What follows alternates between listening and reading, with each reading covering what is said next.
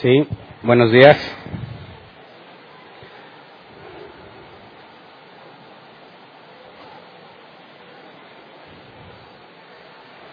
Qué bueno que muchos no se fueron de vacaciones para escudriñar juntos la escritura, mientras otros hacen actividades mundanas como pasearse en la playa, broncearse, conocer nuevos lugares. Nosotros no es que no podamos, ¿verdad? Sino que amamos más venir a estudiar la escritura. Sí, como no. El día de hoy vamos a continuar nuestro estudio de la carta de Pedro, la primera carta. Y como mencioné desde la semana pasada, los temas propios de la Semana Santa en cuanto al Calvario, la muerte, la resurrección, hoy es domingo de resurrección, ya los estudiamos a profundidad hace meses. Así que cualquiera que tenga dudas o quiera informarse más al respecto puede pedir los audios sin costo solamente te traes una memoria USB y te lo pasan y ahí está todo el análisis.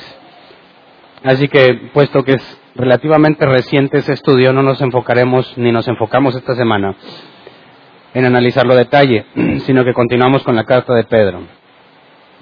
Hoy vamos a ver algo brevemente en cuanto a la resurrección, dentro del contexto de lo que Pedro nos dice, pero este tema es muy importante para todo creyente que pretenda buscar la verdad bíblica. Mm, lastimosamente o lamentablemente también, muchos creyentes están en una búsqueda que no implica la verdad. Y es extraño. Pero veamos lo que dice Pedro en 1 de Pedro 3.15. dice, más bien, es nueva versión internacional, más bien honren en su corazón a Cristo como Señor estén siempre preparados para responder a todo el que les pida razón de la esperanza que hay en ustedes. El nombre del tema es, es siempre, bueno, estén siempre preparados. Obviamente es que es para responder, ¿verdad? Aquí el asunto es que este pasaje nos da muchísima información, sobre todo a la luz de lo que hemos analizado en los dos temas pasados. Este miércoles pasado analizamos el tema de, del versículo que dice que para esto fuimos llamados y comparamos lo que un cristiano podría responder a la pregunta de ¿para qué te llamó Dios? Algunos dicen que para sanar, otros que para prosperar, otros para una vida mejor, otros para que su familia sea restaurada, otros para lograr la vida eterna, etcétera, etcétera. Lo curioso es que ninguna de esas respuestas es la que dice Pedro. Pedro hablaba de ser llamados para permanecer firmes ante la presión, ante la persecución. Aun si padecías injustamente, tenías que permanecer firme y Pedro dice que para eso fuimos llamados. Así que vimos un enorme contraste entre el Evangelio de nuestros tiempos y el Evangelio de Pedro. Y la Biblia dice claramente que si alguien trae un Evangelio distinto al de los apóstoles sea anatema. Así que tenemos que tener muchísimo cuidado de lo que nosotros predicamos como evangelio, como doctrina bíblica, porque el desviarse de lo que la escritura enseña, según Pablo, eres un maldito, maldito de Dios, ¿verdad? Estás perdido. Todo el que no se conforma a la sana doctrina de nuestro Señor Jesucristo no tiene a Dios, también dijo eso Pablo. Entonces esto conlleva una responsabilidad implícita que hoy Pedro, bueno, que hoy vamos a analizar que Pedro mm, pone sobre los hombros del creyente, de manera que nos deja sin excusa a la hora de entender este pasaje. Quisiera que antes de entrar en contexto nos enfocáramos en estudiar lo que este pasaje enseña, para de ahí irnos al contexto a ver si el contexto es más claro. Porque esto lo menciona poquito después de hablar del el sometimiento de la esposa al esposo. Dice que esposas deben someterse a sus maridos. Poco después habla sobre vivir en armonía, vivir en paz y luego nos dice esto. Así que para poder estudiar bien y comprender el enfoque que Pedro le da al hecho de que la esposa debe ser sometida al esposo y poder aclarar de antemano que no está hablando de machismo, tendríamos que analizar lo que este pasaje demanda para entender en el contexto por qué menciona eh, o por qué trae al tema la idea de que la esposa debe ser sumisa a su esposo. Entonces leamos ese mismo pasaje, 1 Pedro 3.15 en la Reina Valera 60, para de ahí desglosar el original, porque la Reina Valera 60 lo traduce tal cual. Dice, sino santificad a Dios el Señor en vuestros corazones y estad siempre preparados para presentar defensa, con mansedumbre y reverencia ante todo el que os demande razón de la esperanza que hay en vosotros. Yo quiero enfocarme en dos frases Dice, estad siempre preparados para presentar defensa y el que os demande razón de la esperanza que hay en vosotros. Ahorita más adelante nos enfocamos en lo de mansedumbre y reverencia. Pero en cuanto a lo primero, estad siempre preparados para presentar defensa. La palabra preparados es muy importante e interesante aquí. Es el griego getoimos, que se traduce como estar listo o preparado, según la concordancia Strong. El diccionario Jeff lo traduce así, estar listo porque estás preparado, estar listo porque las preparaciones necesarias han sido hechas. Entonces yo me acuerdo mucho de cuando papá hacía cosas en la casa, que taladraba, ponía cortinas. Yo decía que quería ayudar, obviamente yo tenía una edad muy corta todavía, no podría, ni siquiera podría agarrar el taladro para trabajar con él. Pero yo decía, yo estaba listo, estoy listo, yo quiero ayudarte, aquí estoy listo, dime qué hago. Eh, papá no lleva que ponerme a hacer, este, pásame el tornillo que se me cayó, eh, Pásame un taquete, ¿qué es taquete? Ah, pues las de estas maderitas, en aquel entonces no había de plástico. Estos tubitos de madera, ah, ok, se los pasas. Pero por más que estuviera listo, realmente en el sentido de la palabra griega, no estaba listo. Así que hay una diferencia entre estar listo para algo, en el sentido de que estás esperando que te digan qué hacer, no tienes otra ocupación, y lo que aquí se refiere con estar listo, porque este estar listo no es nada más la disposición, no es nada más tener el tiempo y las ganas, sino implica una preparación previa. Así que vamos a una aplicación de esta palabra en Mateo 22.8. Mateo 22.8. Dice, luego dijo a sus siervos, el banquete de bodas está preparado, pero los que invité no merecían venir. Y aquí la palabra preparado es esta misma que se traduce como listo, o estar siempre listos, estar siempre preparados. Así que un banquete está preparado. ¿Cuándo dices que el banquete ya está preparado? Ya hiciste todo, ¿verdad? Si lo tratáramos de poner en nuestro contexto, ya sé que tú hayas preparado todo, primero tuviste que ir a comprar las cosas, preparar vasijas, hacer toda la preparación de la comida, servirla, poner en las mesas los manteles, capelos, lo que vayas a ponerle a las sillas, todo. Cuando ya está todo servido, después de que hiciste un montón de preparaciones previas, dices, el banquete está listo. Así que cuando nos dice Pedro, estar siempre preparados, o según la NBI, estar listos, tiene que ver con un montón de cosas previas que tuviste que hacer para poder aprovechar ese momento. Entonces, estar preparado implica una responsabilidad de muchas cosas previas porque hay que presentar defensa, estar preparado para presentar defensa. Y las palabras presentar defensa son una sola en griego, apología, que se traduce como discurso en defensa, según la concordancia Strong. El diccionario Helps lo traduce como una respuesta bien razonada, respuesta bien pensada para abordar adecuadamente una situación planteada.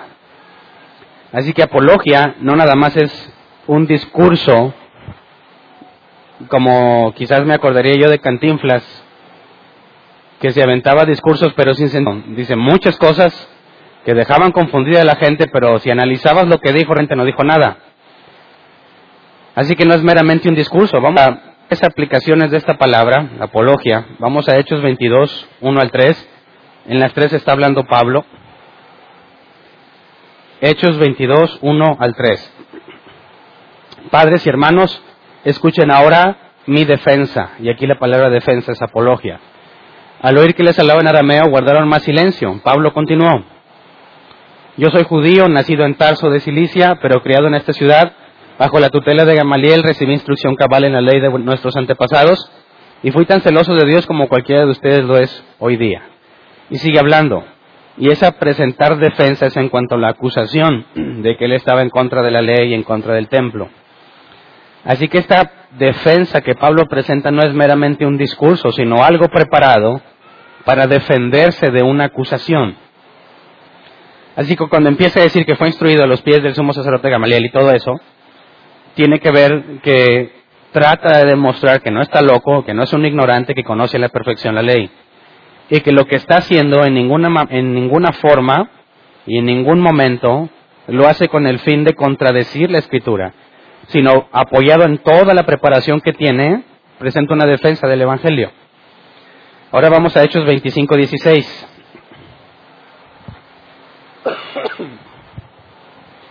Aquí nos habla más de un proceso legal.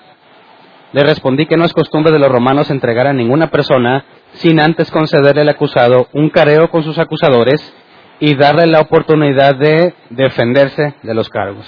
Y aquí la palabra defenderse es apología.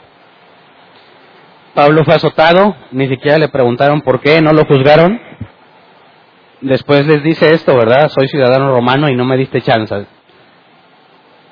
Los que lo presionaron se ponen muy nerviosos porque era muy grave tratar mal a un ciudadano romano, no darle sus derechos. Así que Pablo hace ahí uso de la palabra de presentar defensa en un sentido legal, dar la oportunidad de hablar para defenderte. Y por último, vamos a 1 de Corintios 9, 3 al 5, donde está fuera de un proceso legal propiamente, pero aún así tiene que hablar con defensa o defenderte de lo que te acusan. Dice, esta es mi defensa contra los que me critican, y aquí también está hablando Pablo. ¿Acaso no tenemos derecho a comer y a beber? ¿No tenemos derecho a viajar acompañados por una esposa creyente, como hacen los demás apóstoles y cefas y los hermanos del Señor? Así que ante las críticas, Pablo presenta su apología, una serie de palabras congruentes, razonadas, para defenderse de una acusación, en este caso de una crítica. Entonces, cuando nos habla Pedro de estar preparados para presentar defensa, ¿de qué situaciones nos habla? Si te fijas, para estar, para presentar defensa requieres una preparación previa, hacer una serie de cosas para poder estar listo y presentar defensa. Así que no es algo que te va a brotar en el instante. No es algo que de repente va a fluir. Cuando nos dice la siguiente frase, ante todo el que os demande razón de la esperanza que hay en vosotros, la palabra demande es el griego aiteo, que se traduce como preguntar, pedir o demandar.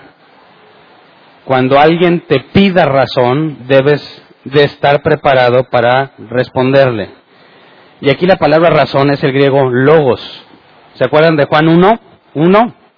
En el principio era el verbo, dice la Reina Valera 60, en griego es el logos, en el principio era logos. Aquí nos dice que a todo el que nos demande logos, así que ¿qué es el logos? Algunos lo traducen como palabra, pero se queda corto, una palabra no es logos. Logos, según la, eh, la concordancia Strong, la traduce como palabra o discurso. El diccionario Help lo traduce como la expresión de un pensamiento en palabras razonamiento expresado en palabras. Es decir, lo que piensas, para que otro lo pueda saber, necesitas elegir una serie de palabras para que te entienda. Así que esa serie de palabras o discurso que utilizas para expresar lo que piensas es logos. ¿Qué es Jesús entonces?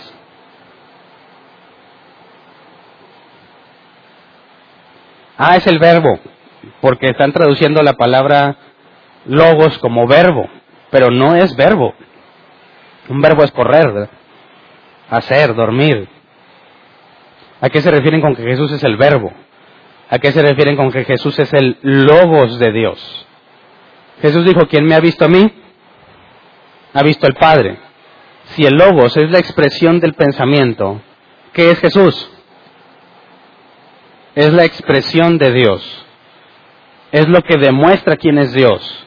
Si conoces a Jesús, si has visto a Jesús, has visto al Padre, aunque al Padre nadie lo ha visto. Así que habla de una congruencia. lo que es Jesús, así es Dios. Tú ves a Jesús y entiendes cómo es Dios. Cuando hablamos de razón, cuando se te demanda razón, ¿de qué nos está hablando? De expresar de forma congruente y razonable que la esperanza que hay en vosotros. ¿Qué es esperanza? Es el griego elpis, que se traduce como expectativa, confianza o esperanza. Perdón. Esperanza no es meramente un deseo que tú quisieras que se volviese realidad. Esperanza, ya que se puede traducir como confianza, es algo que tú esperas recibir, basado en algo. Basado en una promesa, basado en un acuerdo, basado en un contrato, tú esperas recibir algo.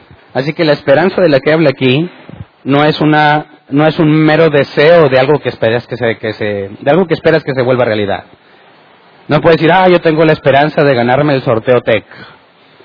Hablando aquí, porque nos oyen de muchas partes, sorteo que es, es una rifa que se hace aquí donde, localmente, donde se rifan casas, carros y mucho dinero y muchas cosas. Yo puedo decir, tengo la esperanza de ganarme el sorteo de sí, pero ¿compraste boleto? Eh, no. Pero me gustaría ganármelo. ¿A quién no? Pero ¿en qué está basada esa esperanza? No tienes nada. Esa no es la esperanza de la que habla aquí. Aquí esperanza, de la esperanza que hay en vosotros, tiene que ver con Dios y de lo que yo espero que suceda. Por ejemplo, yo tengo la esperanza de resucitar de entre los muertos. ¿Por qué? Porque es una promesa en la Biblia. Bueno, ¿y qué es? ¿Cómo esperas que eso se vuelva realidad? Bueno, eso es lo que se, lo que tengo que estar preparado para responder. ¿Me explico? No te quiero responder ahorita porque todavía no vemos lo demás, ¿verdad? Pero si alguien te dice, ¿por qué crees tú que Jesús resucitó hoy en Domingo de Resurrección? ¿Por qué? Te están demandando que presentes apología al que te pide razón. Así que pedirte razón implica que tienes que explicarlo de una forma razonable, coherente, congruente. Hay muchas respuestas que los cristianos dan que no son razonables. Por ejemplo, ¿qué te hace pensar que Jesús resucitó? Dicen los cristianos, porque así lo creo. ¿Es razonable esa respuesta? ¿Esa respuesta es un logos? No. No me da ninguna razón por la que crees. El decir, pues porque así lo creo, no explica nada, absolutamente nada. Dicen otros, bueno, pues porque esto para mí es verdad y cada quien tiene su verdad. Eso para nada es razonable, porque si cada quien tiene su verdad, entonces la verdad absoluta no existe. ¿Verdad? Si lo que tú dices es verdad y lo que yo digo es verdad, pero son opuestos, entonces ni lo tuyo es verdad ni lo mío, porque las dos cosas no pueden ser como se dice al mismo tiempo, al ser opuestas. Así que aquel que dice que cada quien tiene su verdad está diciendo realmente que no existe la verdad absoluta. Y si la verdad absoluta no existe, no tengo por qué hacerle caso, ¿no? ¿Por qué ha de ser verdad lo que él dice? Así que el que te diga que la verdad absoluta no existe, pregúntale que si está absolutamente seguro de que eso es verdad. Ya que no podría estarlo porque la verdad absoluta no existe. Entonces de nada sirve hablar, de nada sirve investigar, de nada sirve nada de lo que hagas, porque cada quien puede concluir como él quiera. ¿Verdad? Otros te dicen es que yo tengo fe aunque no lo comprenda. ¿Crees que el Señor resucitó? Sí. ¿Cómo? No lo sé, no lo entiendo. A Dios no hay que entenderlo, a Dios hay que creerle. ¿Lo has escuchado? ¿Te parece una respuesta razonable? Claro que no. Son palabras que me dejan en la misma situación. No hay que comprenderlo, no hay que entenderlo. Estoy de acuerdo en que es imposible que entiendas totalmente que es Dios. Que lo entiendas completamente es imposible. Pero la Biblia dice en Jeremías 9 que si alguien se ha de gloriar, gloríes en conocerme y en entenderme. Y eso lo dice Dios. Así que aunque no podamos entender completamente a Dios, todo lo revelado por Él es entendible. Que no lo pueda entender ahorita, esa es otra cosa, ¿verdad? Quizás necesito prepararme, como dice Pedro. Así que para poder dar una respuesta razonable de lo que yo espero en Dios, necesito estar preparado, pero para estar preparado hay cosas que tengo que hacer antes. Así que todos los creyentes tienen que saber qué creen, por qué lo creen y cómo explicarlo. ¿Verdad? ¿Crees en la Trinidad? ¿Sí o no? La gran mayoría de los cristianos te van a decir sí. ¿Por qué hay una Trinidad? Y ahí empiezan ya a batallar. Eh, pues así me enseñaron, fíjate. Yo lo creo. Yo tengo fe en que así es. Eso no es una respuesta razonable. No, es que sí hay. Sí hay una Trinidad. Bueno, explícame cómo. No, pues es que es como un huevo, ¿no? Tienes la cáscara, la clara y la yema.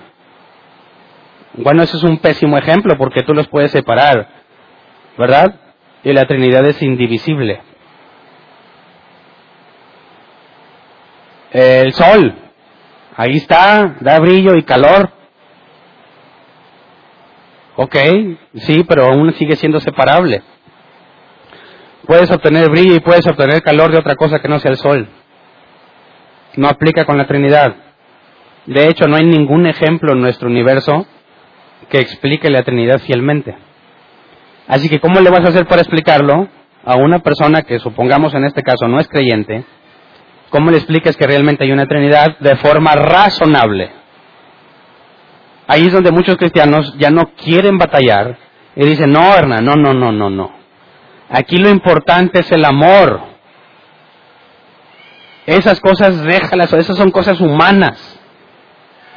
A mí no me des doctrina, dame a Cristo. ¿Lo has oído? Bueno, ¿cómo, cómo podemos separar ambas cosas? ¿Es posible decir que buscas a Cristo pero no su doctrina? Si alguno no permanece en la doctrina de Jesús, no tiene a Dios, dice la Escritura. Si alguno tiene un evangelio diferente, sea anatema. Así que es imposible que puedas buscar a Jesús sin doctrina. Sobre todo a la luz de este pasaje, que tienes que saber por qué crees lo que crees y cómo explicarlo. Entonces, la mayoría de los cristianos son normalmente ridiculizados por nuestros amigos ateos porque siempre que se les pide que hagan apología de su fe, de su esperanza, el cristiano no tiene idea de qué responder. No sabe, no está preparado y lo peor es que piensa que no necesita prepararse para responder. Pero gracias a Dios tenemos este pasaje que implica que debes siempre estar preparado. Recién vienes al cristianismo, no estás preparado, ¿verdad? Claro que no estás preparado. No vas a poder dar respuesta razonable de casi nada. Pero para eso están instituidos los ministerios, para edificar el cuerpo, para capacitarlo para toda buena obra, para que entienda, comprenda y razone, y llegue el momento en que pueda dar respuesta de lo que se les demande. Ahora, ¿qué preguntas se pueden hacer y cuáles no? Todos, todo el que le demande razón, ya sea que sea pedida, preguntada o demandada. Todo debemos contestarlo. Nos tomará toda una vida, ¿verdad? Y aún así no podremos contestar todo. Pero según Pedro, debemos estar siempre, siempre preparados. Así que, cuando te hacen la pregunta de por qué crees en Dios, ¿qué contestas? ¿Por qué? Cuando a mí me hacían esa pregunta muchos años atrás, intentando razonar, yo decía, a ver, mmm, pues porque mi abuelita va a la iglesia. Y mi mamá es hija de mi abuelita. Entonces, si mi abuelita era católica, pues mi mamá, como es su hija, también era católica. Y yo, que soy el hijo de mi mamá, hija de mi abuelita, pues yo también soy católico. Y por eso me decía a mí mismo católico. Y yo sé que ese razonamiento lo utilizan muchísimas personas. ¿Qué religión eres? Eh, católico. ¿Por? Porque mi familia es católica. ¿Y eso qué? Si tu familia es satánica, ¿tú también? Si tienes un loco en la familia, ¿tú también? ¿Esa no es una respuesta razonable? Es una respuesta absurda. ¿Por qué eres cristiano? Porque mi familia va a la iglesia, es igual de absurdo. ¿Por qué crees en Dios? ¿La sabe responder? No digas, no, es que una vez entré a la iglesia y sentí así bien bonito. sigue siendo absurdo. Porque estás diciendo que Dios depende entonces, la creencia en Dios depende de lo que sientas en el cuerpo. ¿Qué tal si tienes a alguien paralizado del cuello para abajo, que nunca va a sentir las ñañaras que sientes tú? ¿Jamás podrá creer en Dios? ¿Te das cuenta de lo absurdo que es? No puedes relacionar la creencia en Dios con una experiencia sensorial, porque aquel que está incapacitado de tener esa experiencia sensorial, entonces nunca creería en Dios. Así que, ¿por qué crees en Dios? La gran mayoría de los cristianos no pueden responder. Ok, ¿qué te hace pensar que Dios es inmaterial, todopoderoso, omnipresente? ¿Qué te hace pensar que Dios es una persona? ¿Por qué no una, fuerza o energía? Ahorita está muy de moda entre los famosos cantantes cristianos el hablar de encontrar a Dios en todas las cosas. Creo que fue Jesús Adrián Romero quien dijo, y lo digo porque es muy público, abraza a un niño, abraza a una persona, abraza a un árbol, quizás abrazaste a Dios. Bueno, ¿qué implica que abrazar a un árbol podría ser que abraces a Dios? Eso se llama panteísmo. Decir que Dios es todo los perritos, los gatitos, las piedras, el aire, la luz, la energía. Es una fuerza que rodea todo. Pero si es al mismo tiempo un perrito, un árbol, una piedra, entonces no es una persona. ¿Cómo podrías relacionarte con él de forma razonable si puede ser una piedra? ¿Un árbol? bajo esa ideología podría decir yo me postro ante este árbol porque tal vez en este árbol está Dios. Bueno, ¿cómo te aseguras que Dios realmente es una persona y no es una energía que llena todo el universo? ¿Cómo te aseguras que es alguien que puede entablar una conversación contigo ya que todos los días oras? En el mejor de los casos que ores. Oras, ¿qué te hace pensar que te escucha? ¿Cómo lo respondes? De forma razonable. Por eso el cristiano se cierra a decir, pues yo así lo creo, y respeta mi creencia como yo respeto la tuya. Y ya lo vuelven en un, lo convierten en un asunto personal. Yo contra ti. No me critiques, no me juzgues. Yo pienso como yo quiero. Pero te lo digo por experiencia, esa es la impotencia de no poder responder lo que se nos pregunta. ¿Qué es lo que dice Pedro? Que debemos responder. Así que todo aquel cristiano que le saca la vuelta a razonar la escritura, todo aquel cristiano que le saca la vuelta a escudriñar y pensar y meditar en la escritura y que solo se enfoca en amar y en sentir emociones está en pecado y está en contra de la escritura.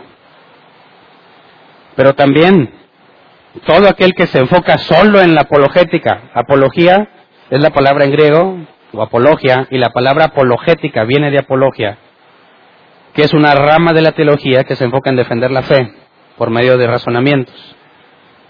Ya cada quien estudielo, pero hay dos ramas de la apologética, presuposicional y evidencialista. En demostrar con hechos o en demostrar con argumentos. Al final veremos algunos ejemplos para darle respuesta a estas preguntas que les hice. ¿Por qué crees en Dios? ¿Qué te hace pensar que Dios es todopoderoso, inmaterial? ¿Qué te hace pensar que es omnipresente? ¿Qué te hace pensar que es una persona? Al final veremos unas respuestas. Pero aquel que se enfoca solamente en saber, también está dejando fuera una parte de este pasaje. Regresémonos a versículo 15, por favor, ahí, 1 de Pedro 3.15. Dice, más bien, honren en su corazón a Cristo como Señor. La palabra honren es agiaso, que se traduce como santificar o consagrar. ¿Se acuerdan que analizamos la clase pasada que santo es agios? Y no tiene que ver con perfección, sino con ser puesto aparte, ser diferente de. Y vimos que la Biblia enseña que fuimos elegidos antes de la fundación del mundo. Y según Apocalipsis hay unos que están escritos en el libro de la vida antes de la fundación del mundo. Así que Dios a los que Él ha elegido los ha santificado antes de la creación, porque los puso aparte, en una lista especial. Entonces, ser santo implica con ser puesto aparte para Dios. Tiene implicaciones. Si yo soy distinto del mundo, entonces no me puedo comportar como el mundo. Si yo fui apartado por Dios, debe de haber evidencia que certifica que fui apartado. Pero aquí nos habla de santificar a Dios, no que Él nos santifique. Podemos entender claramente cómo Él nos pone aparte, pero cómo lo santificamos a Él nosotros. Así que dice, ¿podemos la Reina Valera 60 de ese pasaje, por favor? sino santificad a Dios el Señor en vuestros corazones. Por eso aquí está santificar. La palabra aquí corazón o corazones es cardia, se traduce como mente, intención, voluntad, hombre interior. La palabra cardia tiene que ver con algo intelectual, es donde reside todo el proceso intelectual de un ser humano, sus decisiones, sus acciones, sus pensamientos, pero las emociones no. Según el contexto histórico de cuando se escribió, para ellos el centro emocional eran las entrañas. En las entrañas está lo que sientes. En el corazón está lo que piensas. Así que, si te fijas, tenemos dos clases de cristianos normalmente. El que usa la panza, el que siente, y el que piensa nada más. El que siente tiene argumentos para decir que no es necesario pensar. Y el que piensa tiene argumentos para decir que no es necesario sentir. ¿Verdad? Pero en este caso, a Cristo debemos santificarlo en lo intelectual o en lo emocional. En lo intelectual. Es imposible santificarlo en lo emocional según este pasaje no te está hablando de que sientas algo. No tiene nada que ver con sentir a Dios. Tiene que ver con un proceso intelectual. ¿Cómo santificas a Dios? Con tu cardia, con tu mente. Bueno, aquí dice que santificar a Dios el Señor. La palabra Señor es curios, el griego. Se traduce como amo o Señor. Nosotros le decimos a cualquier persona Señor, ¿verdad? Señor, ¿me puede decir la hora? Y cuando decimos Jesús es el Señor, como que suena irrelevante, ¿verdad? ¿Qué tiene que ver que Jesús sea el Señor? Hay muchos señores. Por eso en griego la palabra curios, el diccionario Jeff lo traduce así, persona que ejerce derechos de propiedad absolutos. Si tú eres un esclavo, tú tienes un curios, que es tu amo, a quien le perteneces porque te compró o porque naciste de uno de sus esclavos comprados. Hablar de Jesús como Señor en el contexto griego tiene que ver con el amo de todo. Y si él es el amo de todo, por eso Pablo se identificaba como doulos, siervo, aquel que es aquel que es eh, que pertenece a un amo, aquel que es que tiene un dueño, que no es dueño de sí mismo. Entonces, para hacer Jesús Señor en nuestra mente debemos santificarlo. Así que, ¿cómo podríamos responder de manera razonable qué es santificar a Cristo? Él me santifica poniéndome aparte, ¿verdad? Pero ¿cómo lo santifico yo a Él en el intelecto? Para empezar, quisiera que viéramos cómo es, qué es lo que Pedro pide cuando nos dice que hagamos a Jesucristo Señor. Para eso necesitamos contexto histórico. En aquel entonces, si había una arena repleta de gente, y tú te parabas en medio y gritabas de manera que todos te escuchaban y dices, Jesús es Dios, esa frase, Jesús es Dios, no tendría ninguna consecuencia con ninguno de los que te oyen. Ninguno se sentiría ofendido, ninguno tendría ganas de apedrearte ni de matarte, porque en aquella cultura existían muchísimos dioses. Así que decir Jesús es Dios no hacía diferencia entre todos los dioses que tenían. no habría ningún problema en que los cristianos proclamaran a Jesús como Dios. Pero Pedro pide que Jesús sea Señor. Si tú te pararas en esa misma arena y gritas, Jesús es Señor, y no hay otro, entonces, empezando por los gobernadores, los soldados, todo aquel que sea favorable al imperio romano, te acusaría de traición, porque en aquel contexto solo el César o el emperador era Señor. Si alguien proclamaba que había otro Señor, era juzgado por traidor. Aquí nosotros los cristianos decimos, sí, Jesús es Señor, pero no tenemos el contexto de lo que implicaba en aquel entonces decir Jesús es Señor. Porque si los cristianos estaban siendo perseguidos en la época de Nerón, como ya lo vimos, y alguien decía Jesús es Señor, ¿qué está diciendo? Yo no creo en que el emperador, en que Nerón sea el Señor. Yo creo que Jesús es Señor. Y por eso te mataban. Entonces, fíjate, para ser Jesús Señor, verdaderamente en ese tiempo de conflicto tiene que ver tu intelecto. Así que, ¿cómo santificas a Cristo? Si la palabra santo tiene que ver con ser puesto aparte, santificar a Cristo tiene, tiene que ver con la misma palabra y es poner aparte a Jesús en tu entendimiento, en tu intelecto. ¿Cómo pones o cómo haces una diferencia entre Jesús y todo lo demás? ¿Cómo hizo Dios una diferencia contigo? Te eligió, te amó, te protege y te sostendrá hasta el día que cumpla su voluntad en ti. ¿Cómo haces tú lo mismo para con Jesús, intelectualmente hablando? Implica de que en tu intelecto Jesús tiene un lugar especial. Es, tiene un lugar reservado, como ningún otro lo tiene. Recordemos lo que dice 1 de Pedro 1.13, en la Reina Valera 60, lo leímos el domingo pasado. Por tanto, ceñir los lomos de vuestro entendimiento. ¿Se acuerdan? Prepararte para un proceso intelectual.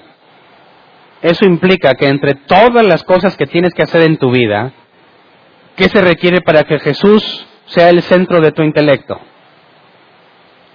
Tienes muchas cosas que pensar en tu trabajo, en tu familia, según tu situación civil, estés casado, tengas novio, lo que sea. En todo tienes que estar ocupando tu mente. Pero santificar a Jesús en tu mente, ¿qué implica? Darle un lugar especial. Tiene que ser lo más importante en tu vida. Porque según el contexto histórico y cultural de aquel entonces, el cardia es lo que te lleva a hacer las cosas. Tú te comportas según piensas. Haces las cosas que tú crees que son correctas. Por eso hablábamos de que no puedes ser santo si ignoras de las escrituras. No puedes ser santo como Dios es santo se ignora las escrituras. Así que en el cardia está todo lo que tú sabes, lo que piensas, lo, crees, lo que crees que es verdadero, lo que crees que es correcto, y en base a eso te comportas. Así que santificar a Cristo no es nada más un proceso que tiene que ver con lo intelectual, sino que necesariamente termina en tus acciones. Entonces, santificar a Cristo en tu mente es lo primero que se tiene que hacer para que haya un cambio. Eres transformado de adentro hacia afuera. Si alguien pretende ser cristiano sin comprender lo que la Biblia pide del cristiano, se convierte en un hipócrita. Porque va a estar ansiando ir a hacer las cosas que hacía antes, pero se va a estar aguantando de no hacerlas porque es cristiano. Y lo que la Biblia demanda es que el cambio sea interno y que como consecuencia se ve en lo externo comprendes qué es lo que debes de hacer y por consecuencia es lo que haces. Comprendes qué es lo que no debes de hacer y por consecuencia no lo haces. Así que el cristiano no está luchando con el mundo porque se está quemando en ir a hacer lo que el mundo quiere, porque ya no es del mundo. Si hay un cristiano entre nosotros que lucha todos los días de su vida por no embriagarse, no ha nacido de nuevo. ¿Me explico? Porque el embriagarse no podría nacer todos los días de su vida de su corazón. Su corazón, cardia. ¿Me explico? Tendrás el impulso carnal de tomar, pero es muy distinto a un impulso intelectual. Cuando tú dices que yo quiero tomar, es que no tiene nada de malo, ¿por qué no puedo? ¿Por qué no me dejas? Creyentes que nada más están buscando que alguien les dé una justificación para poder hacerlo. Y vienen y preguntan, a ver, ¿puedo hacer esto o no puedo? ¿Qué dice la Biblia? Todo me es lícito, mas no todo me conviene. Todo me es lícito, mas no todo edifica. Entonces, ¿de qué depende? De que te des cuenta si te conviene o te edifica. Pero hay personas que a fuerza quieren que uno les diga que sí pueden, para ir a poder hacerlo a gusto. Ya me dijo, Hernán dijo, en lugar de razonar por qué debiera hacerlo. El hecho de que puedas hacerlo no significa que debas hacerlo. El que tengas la capacidad para hacerlo no necesariamente implica que debas hacerlo. Así que es un proceso intelectual personal. Por eso el que llega a un restaurante y les ofrecen, imagínate que llega un grupo de cristianos, y esto lo vimos en la prédica que se llamaba el hermano débil. Cuando llega un grupo de cristianos a comer en algún lugar donde pueden servir bebidas alcohólicas, y el mesero pregunta, ¿alguna bebida alcohólica? Y una de las personas contesta, no, somos cristianos. ¿Hay algún problema en su respuesta?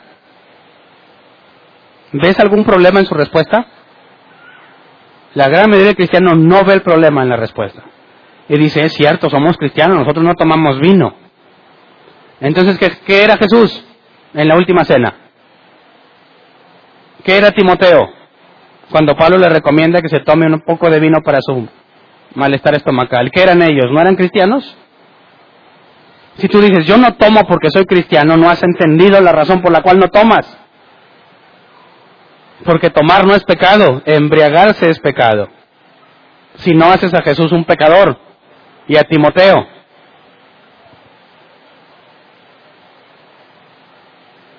El que es débil en la fe va a decir, yo no tomo porque soy cristiano. Yo no bailo porque soy cristiano. Dame una base bíblica para decir que bailar es pecado. A ver, Hernán, ¿de qué estamos hablando? ¿Perreo?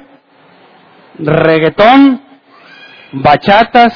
¿Baladas? ¿De qué me hablas? Ah, vamos entrando en materia, ¿verdad?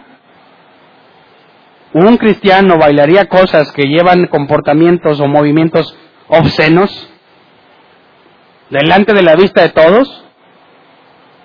Dice, espérame, no tengo necesidad de hacer eso. Dice, pero ¿qué, ¿qué tal si estás con tu esposa? Para eso tengo casa, ¿verdad?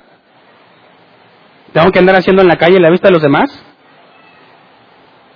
Tenemos que razonar las cosas para poder presentar una defensa. No puede decir no tomo porque soy cristiano. No bailo porque soy cristiano. No fumo porque soy cristiano. No es válido. Así que no necesitas que alguien te diga qué puedes hacer y qué no puedes hacer. Necesitas un proceso intelectual tú mismo para encontrar la razón de por cuál lo debes o no lo debes de hacer. Sobre todo basado en el pasaje que dice, todo me es lícito, mas no todo me conviene, todo me es lícito, mas no todo edifica. Ese pasaje pone la responsabilidad en tus hombros, en lo individual. Y si te pones a juzgar, uh, le vi Hernán bailando. Nadie me ha visto bailar porque no bailo. Pero no porque sea algo pecaminoso en sí mismo, sino porque no quiero ser tropezadero a nadie. ¿Qué pensaría la gente si me ven un video de Facebook que estoy con mi esposa? ¿Qué pensarías? ¿Ah? Todavía si le ponen un cachito de música. ¿Qué pensarías de mí, honestamente? ¿Qué? Déjalo, no tiene de malo. Oye, uy, eso que es pastor. Y eso hace delante de todos, ¿qué no hará en donde nadie lo ve? No se supone que es santo porque anda con los mundanos. Por eso no bailo. ¿Qué pasaría si me ves con una caguama en la calle? Para los que no son de aquí, tienes una, una botella enorme de cerveza. Dicen que es tamaño familiar, como si toda la familia tomara. No sé por qué le llaman tamaño familiar. Bueno, aunque hay familias que todos toman, ¿verdad? ¿Qué pensarías si me ves pasando por algún lugar con una caguama en la mano? ¿Qué pensarías de mí? ¿Que me la voy a tomar? No me viste tomándomela, viste que la llevaba en la mano. Para eso ya es, para algunos eso ya es razón suficiente para blasfemar y hacer una campaña contra el pastor carnal que toma caguamas aunque no me vieron tomando. ¿Qué tal si la caguama no es mía? ¿Qué tal si alguien me dijo, por favor, la podrías llevar para allá? Y yo la agarro y me la llevo tranquilamente y pasa alguien me ve con la caguama en la mano. ¿Dónde está el pecado? A ver. No he hecho nada pecaminoso, pero sí puede ser algo que sea tropezadero para muchos. Así que no es pecado llevar una caguama en la mano. Pero para muchos que no saben razonar y no saben estudiar, ya es motivo de pecado. ¿Te das cuenta cómo el presentar defensa implica un proceso personal donde estudias y razonas por qué haces lo que haces? Para que cuando alguien te pregunte le puedes decir, por eso no tomo. Si alguien viene de los no creyentes, Hernán, ¿es pecado bailar? ¿Qué le debo contestar? Depende de qué bailes y con quién. ¿Verdad? ¿O todo baile es pecado? ¿Mm? Si me dices que sí tienes un serio problema, ¿qué hicieron todos cuando el mar se llevó a los, al ejército de Faraón? Danzaron, Bola de pecadores todos. No. Ah, Hernán, una cosa es danzar, otra cosa es bailar. Bueno, defíneme, defíneme qué es cada cual.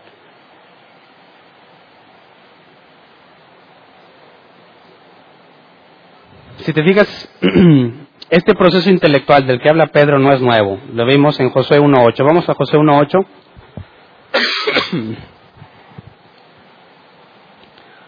Josué 1.8.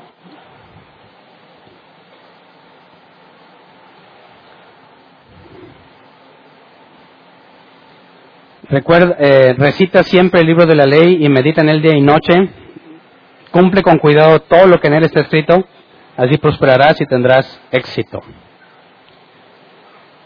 La Reina Valera 60 lo pone más claro, nunca se apartará de tu boca este libro de la ley, sino que de día y de noche meditarás en él para que guardes y hagas conforme a todo lo que en él está escrito, porque entonces harás prosperar tu camino y todo te saldrá bien. Este proceso intelectual del que habla Pedro ya se lo había pedido Dios a Josué hace cientos y cientos y cientos de años antes de que Pedro lo dijera. Así que no es nuevo, ni Pedro se está inventando algo según la situación. Es algo que todo creyente debe hacer. Es un proceso intelectual donde tienes que razonar por qué haces lo que haces. ¿Qué crees? ¿Por qué lo crees y cómo lo explicas? ¿Qué crees? ¿Por qué lo crees y cómo lo explicas? Si no puedes hacer esas tres cosas, estás fallando en lo que un cristiano debe hacer. Y como la palabra pecado se traduce del griego hamartia, errar al blanco, pecado es errar al blanco. Tiras una flecha, quieres darle en el centro, si fallas, eso es pecado, errar al blanco.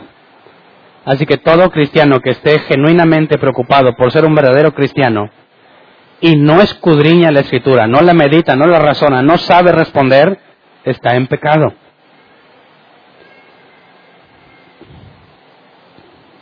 Entonces,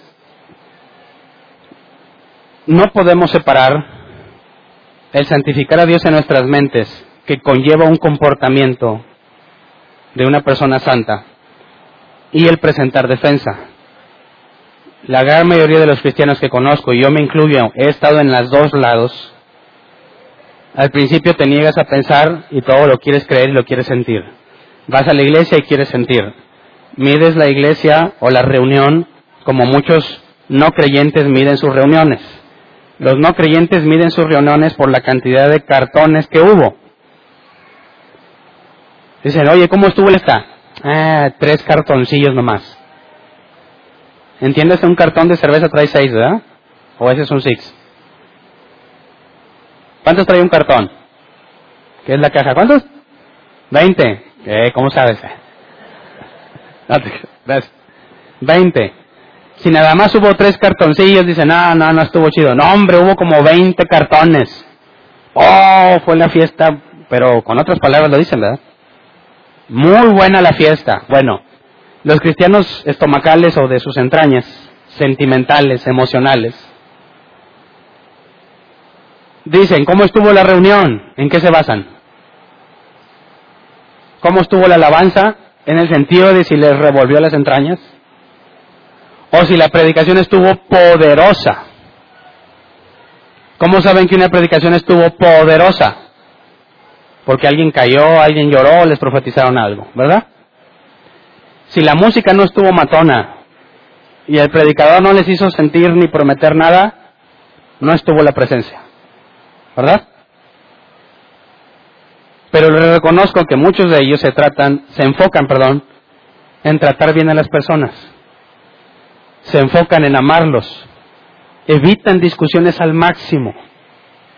Se enfocan en recibirlos bien. Son muy emocionales. Hermano, que Dios te bendiga y te guarde y abra las ventanas de los cielos y el rey extienda su trono sobre ti y te toque y las bendiciones lleguen de todas partes y te transmiten muchas ganas de que seas bendecido. ¿verdad? Ahora, los intelectuales, ¿cómo son? ¿Cómo estuvo buena la reunión para un intelectual?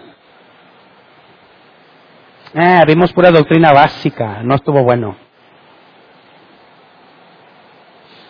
Unas cuantas palabrillas en griego, ya me las sabía. Ah, eso ya lo había estudiado. No, no estuvo bueno. Tuvo que haber una revelación acá. No, mira que si cruzas el griego con el arameo, y los mezclas, te da esta palabra y, ah, estuvo buena la prédica, profunda. Pero cuando llega alguien y lo pelan y lo saludan, ¿verdad? No transmite ninguna emoción, ningún sentimiento, nada. Está la alabanza, ¿y qué hacen en la alabanza? Algunos ni cantan. ¿Por? Porque todo lo que hacen es intelectual. Te fijas, los dos extremos están en pecado. Los dos. En las redes sociales te encuentras a mucho intelectualoide. Persona que quiere demostrar lo mucho que sabe. Y a lo mejor te apantallan cuando no los conoces. Cuando los conoces y ven los que escribes, dices, oh, ojalá vivieras todo lo que dices. ¿Verdad? De nada te sirve saber mucho si no haces. Y de nada te sirve hacer mucho si no sabes. Pedro nos pone las dos cosas juntas. Santificas a Dios en tu mente como Señor. Y entendiendo el contexto de lo que esa palabra representaba para ellos, implica que todas tus acciones vienen de lo que pensaste, razonaste y decidiste hacer. Así que conlleva una correcta actitud, un correcto comportamiento. Y te preparaste, estás listo para presentar defensa cuando te la pidan. Las dos cosas son inseparables. Si nada más haces una, vas a traer a cierto grupo de personas que son meramente emocionales. Y el día que no sientan, se van a ir. Si eres solamente intelectual, vas a traer a puros intelectuales. El día que sientan que ya no aprendan nada, se van a ir. La Biblia te pide que seas ambos. Las dos cosas. Amo, me comporto de manera congruente, muestro interés en las personas y también sé. También te puedo explicar lo que creo, por qué lo creo. También te puedo dar razón de lo que he concluido bíblicamente. Ese es el cristiano ideal, el que se esfuerza en ambos lados. Si alguien te está preguntando o estás debatiendo, como sucede mucho en las redes sociales, ¿a quién le crees? ¿El que solamente sabe, sabe, ni se congrega? ¿Se comporta como un ermitaño? ¿Casi no tiene amigos? ¿Pero sabe mucho? ¿O a otro que también sabe, pero su vida refleja un interés especial por las personas? es paciente, está rodeado de amigos, lo reconocen como una persona buena. A la hora de un conflicto intelectual, ¿quién crees que tenga la razón? ¿Quién te inspira más confianza? ¿Quién estaría más cercano a Dios? ¿El intelectual que vive solo y es ermitaño? ¿U otro intelectual que además de ser intelectual tiene una vida cristiana que demuestra que lo que sabe es verdadero? Esa es la apelación de Pedro. Eso es lo que Pedro dice que se debe de hacer cuando hay persecución. Esto es lo que implica estar preparados. Leamos el versículo 16. Primera de Pedro 3, 16.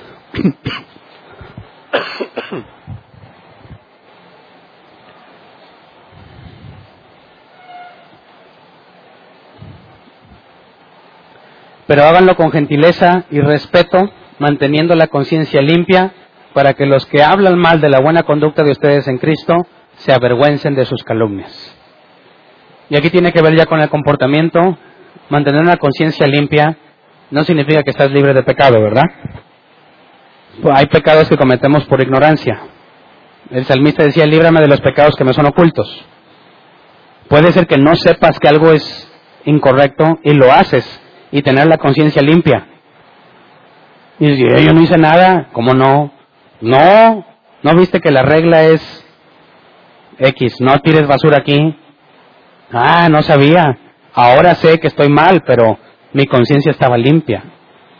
Así que lo que Pedro nos está pidiendo no es que seamos perfectos al decir que tienes una conciencia limpia, sino que en tu alcance, en lo que tú sabes, no estés quebrantando lo que tú ya sabes que no debes de hacer hasta donde tu capacidad te dé, hasta donde Dios te ha permitido entender, asegúrate de tener la conciencia limpia.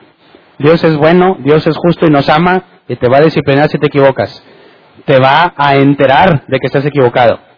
Pero nuestro esfuerzo, puesto que no lo sabemos todo, es tener una conciencia limpia. Hasta donde yo sé no estoy haciendo nada malo.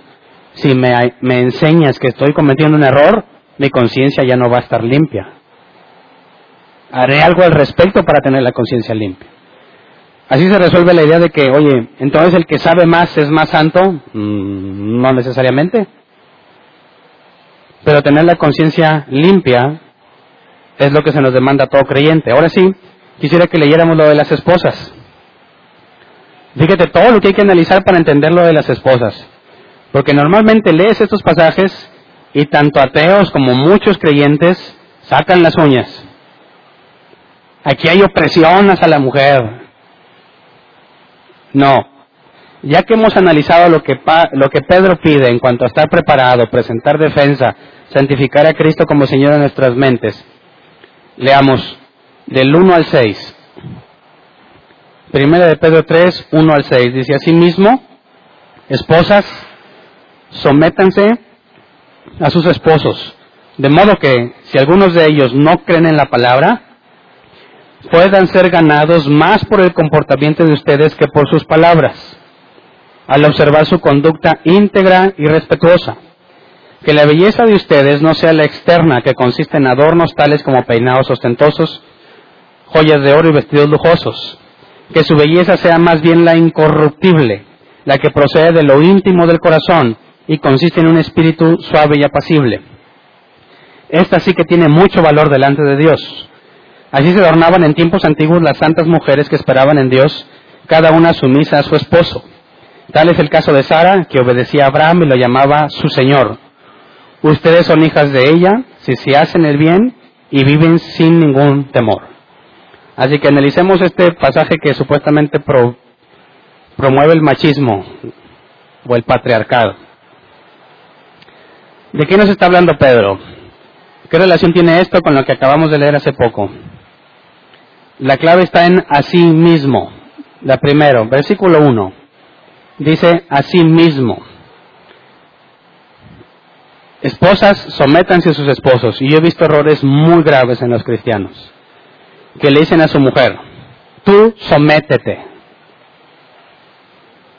Yo conozco mujeres muy astutas y muy inteligentes. Que cuando su esposo tiene una idea y su esposa tiene una mejor, ¿qué hace el esposo que es un cristiano de veras? muchos dicen sométete, que es lo que agrada al Señor. Y lo hacen para ocultar su ignorancia. ¿Verdad? Porque su esposa acaba de tener una idea mucho mejor o tiene un razonamiento mucho mejor al tuyo, pero muchos hombres creen que si alguien tiene una idea mejor que ellos, entonces ellos son inferiores. Y dicen, ¿cómo le voy a hacer para que esta mujer se me someta si se sabe más lista que yo? Así que te lo digo porque yo lo vi, muchos cristianos con ministerio se buscan a la más tonta que puedan, para que nunca haya un problema de sumisión. Y a las que saben les dicen, tú no digas nada, nunca critiques, tú sométete. Es un grave error, gravísimo error. Porque el que le demanda sumisión a su esposa de esa forma, se convierte en un hipócrita, en un vil hipócrita, porque él no hace eso con Dios. ¿Verdad? Cuando dice a sí mismo, tiene que ver con lo que dice el capítulo previo. Así que vamos a, a 1 Pedro 2.13.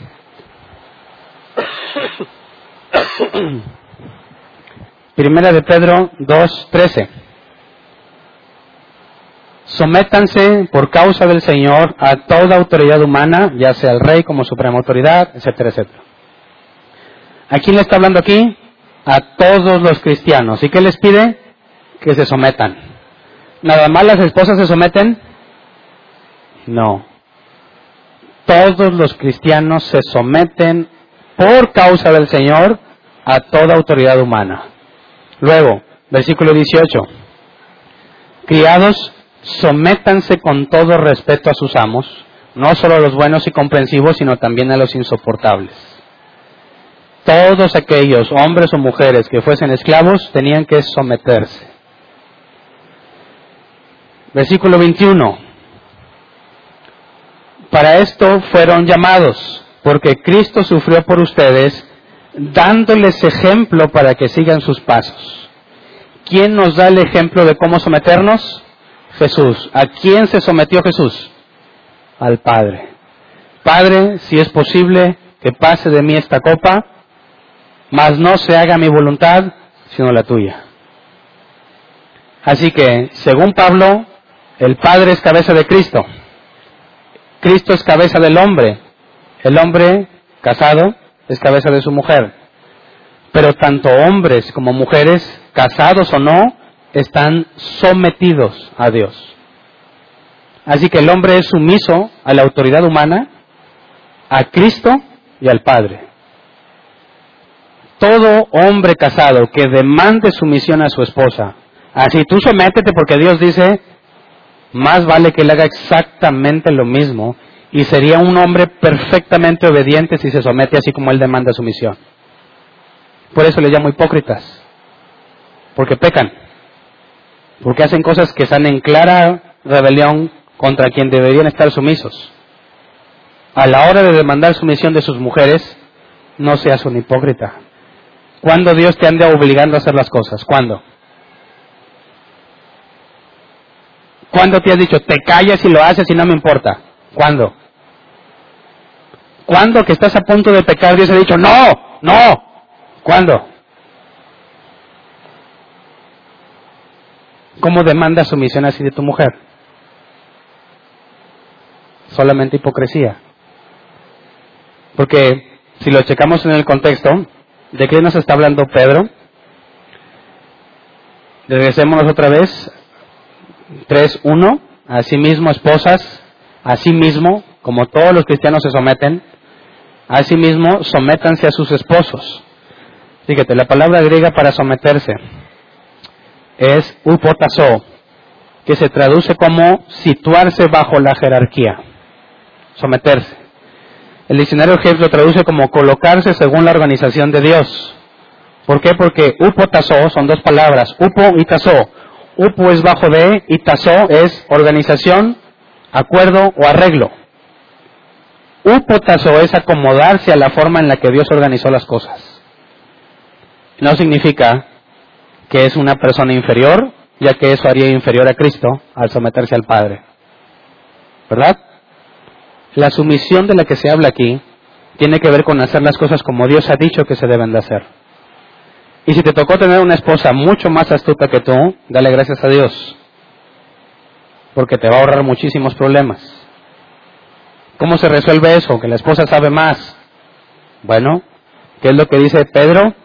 Tienes que prepararte, ¿verdad?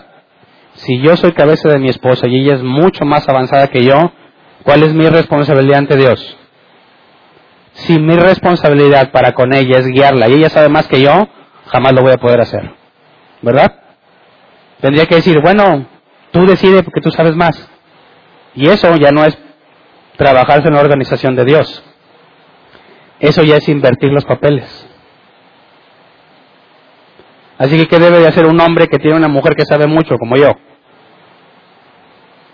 Mi esposa y yo tenemos la misma carrera. Y hay cosas en las que ella está mucho más avanzada que yo. ¿Cuál es mi responsabilidad? Prepararme para poder guiarla.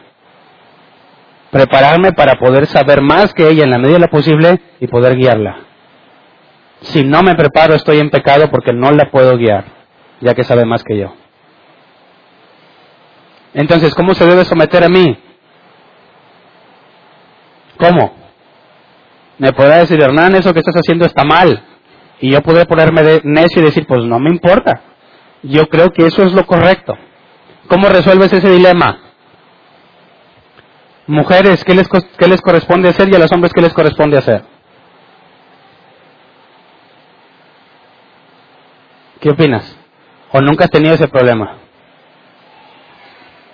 ¿Enganchas el carro o no lo enganchas? ¿Te enganchas con la casa o no? ¿Le compras el iPhone 7 o no? ¿Qué tanto dinero hay? ¿Cuánto dura el crédito? ¿Has pensado en todo eso? Cuando se ponen las ideas juntas, ¿cómo le haces? Hay hombres que son tan necios como yo he sido algunas veces, no siempre, ¿verdad? Que para mí esa es la mejor opción. Pero si yo espero que ella cumpla con su rol,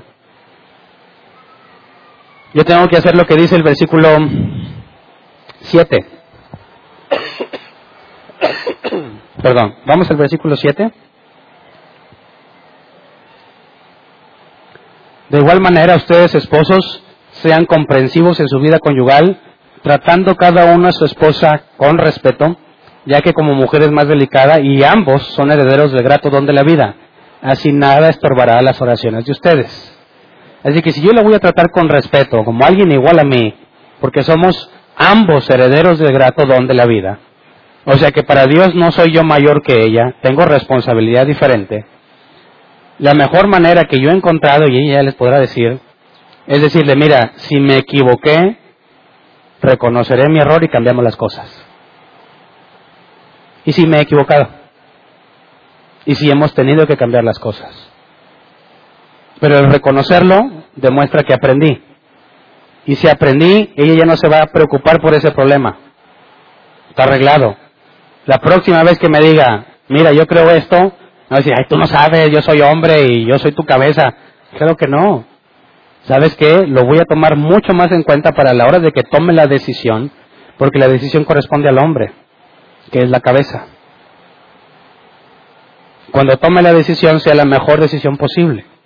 Ahora es importante que entendamos esto, porque toda mujer cristiana va a tener ese tipo de preguntas.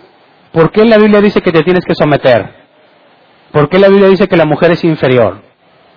¿Cómo le respondes? ¿Qué tal, si, ¿Qué tal si tú sabes más? ¿Tú sabes más que él? ¿Cómo le respondes de forma razonable? Tienes que dar una respuesta. Entonces,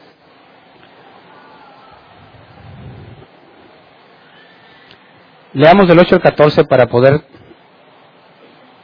llegar al pasaje inicial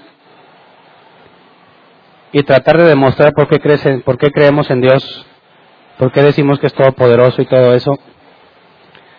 Versículo 8 al 14. En fin, vivan en armonía los unos con los otros, compartan penas y alegrías, practiquen el amor fraternal, sean compasivos y humildes. No devuelvan mal por mal, ni insulto por insulto, más bien bendigan, porque para esto fueron llamados, para dar una bendición. Si te fijas, no nada más para soportar, también para recibir bendición.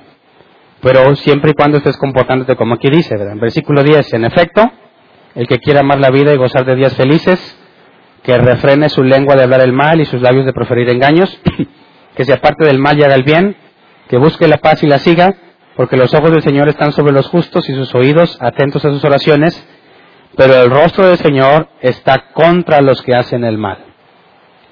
¿Y a ustedes quién les va a hacer daño si se esfuerzan por hacer el bien? Dichosos si sufren por causa de la justicia. No teman lo que ellos temen, ni se dejen asustar. Y luego toca el pasaje inicial. Pero si te fijas, este comportamiento de refrenar la lengua, evitar que tus labios profieran engaño, ser humilde y compasivo, no devolver mal por mal, tiene que ver también con estar preparado para presentar defensa. Entonces, consideremos un último caso para dar respuesta tanto a la resurrección, de la cual creemos que se efectuó el día de hoy, de una forma razonable, como para la existencia del Dios en el cual creemos. ¿Cómo respondemos a las preguntas? Nada más para no dejarte así de que tienes que responderlas, pero no respondí yo ninguna, ¿verdad? Qué fácil. ¿Cómo sabes que Dios es un Dios personal y no una fuerza? ¿Cómo sabes que es poderoso? ¿Cómo sabes que no es material ni temporal ni requiere un espacio en este mundo? ¿Cómo llegas a esa conclusión? ¿Alguien ha estudiado esos temas? Levante la mano.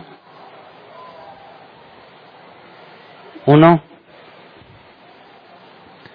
Todos están en pecado.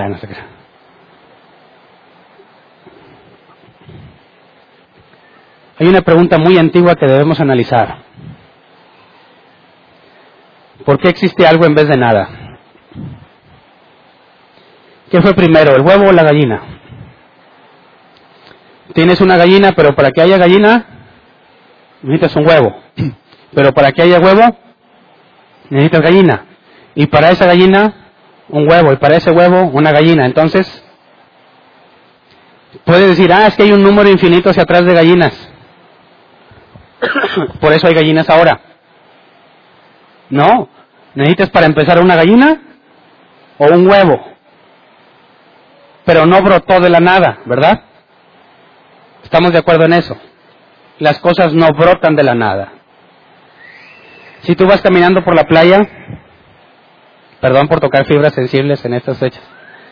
Si tú vas caminando por la playa y te encuentras una leyenda que dice Hernán y Verónica y un corazón enorme, dirías, ¿alguien puso ese mensaje? ¿O el ir y venir del agua acomodó los granos de arena de manera que se formó esa frase?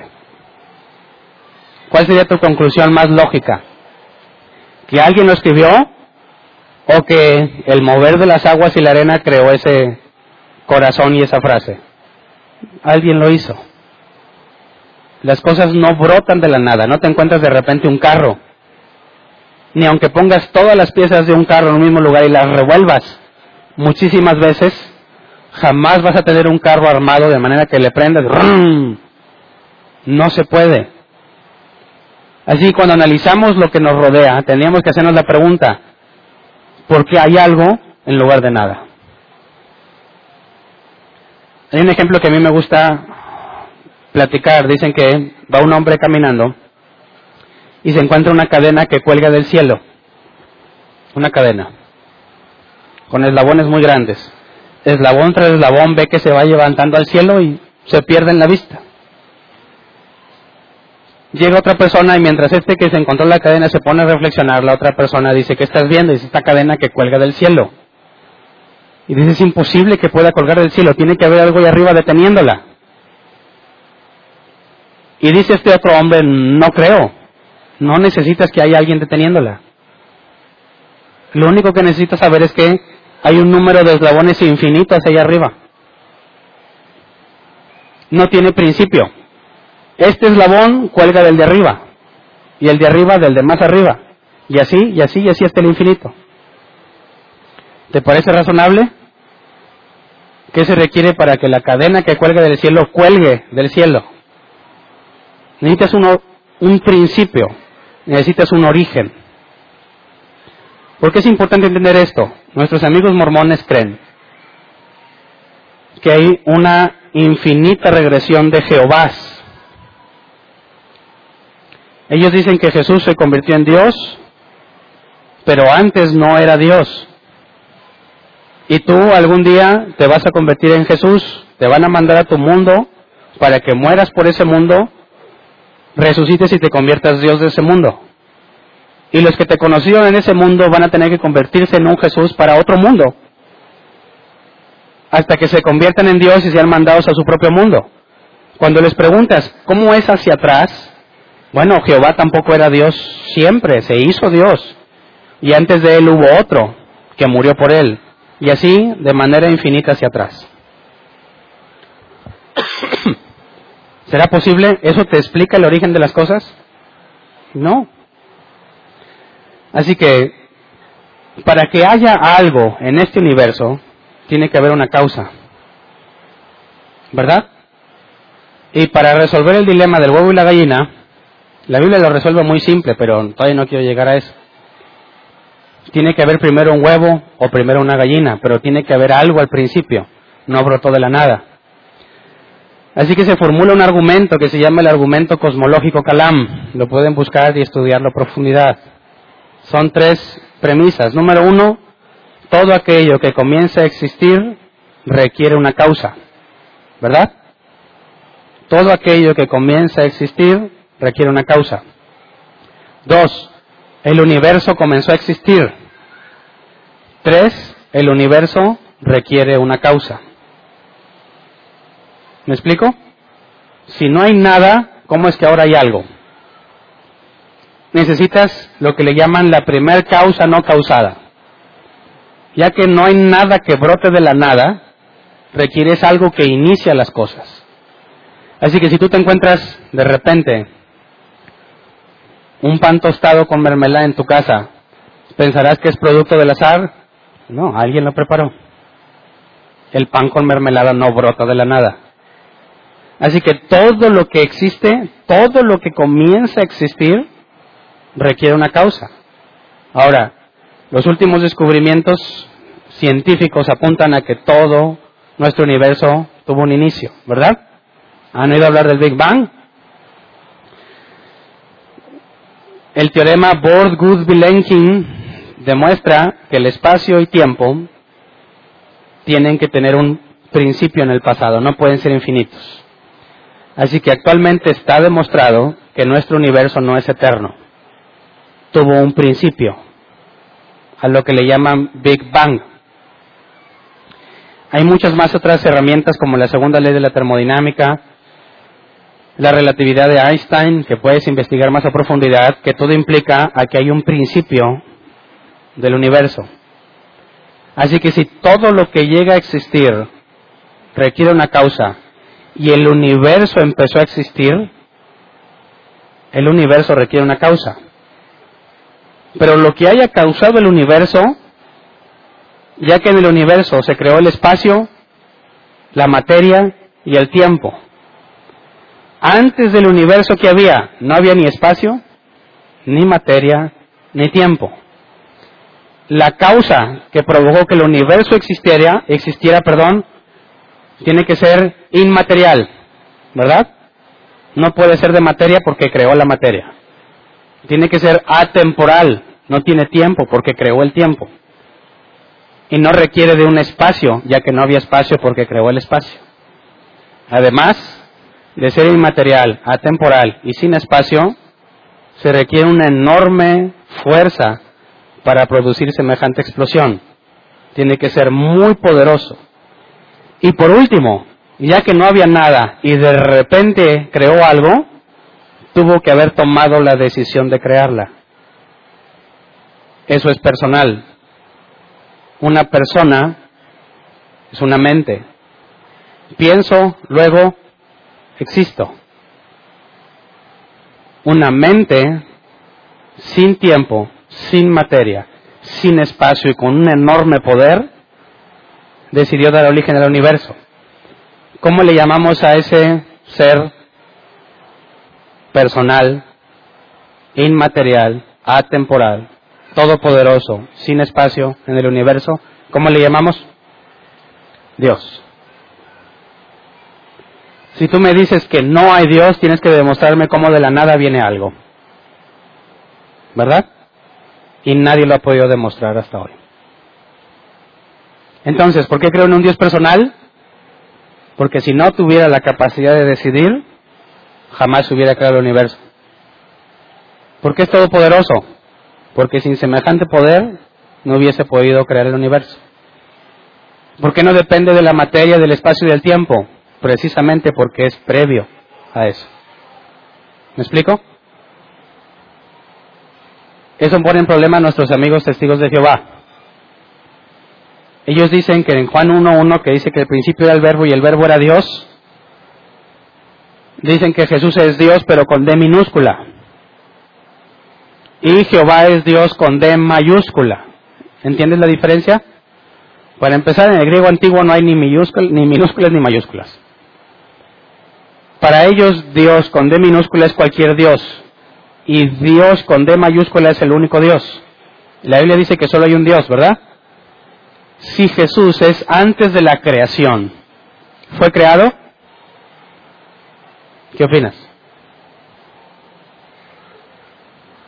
Si por medio de Jesús Dios hizo la creación, entonces Jesús es previo a la creación, ¿verdad?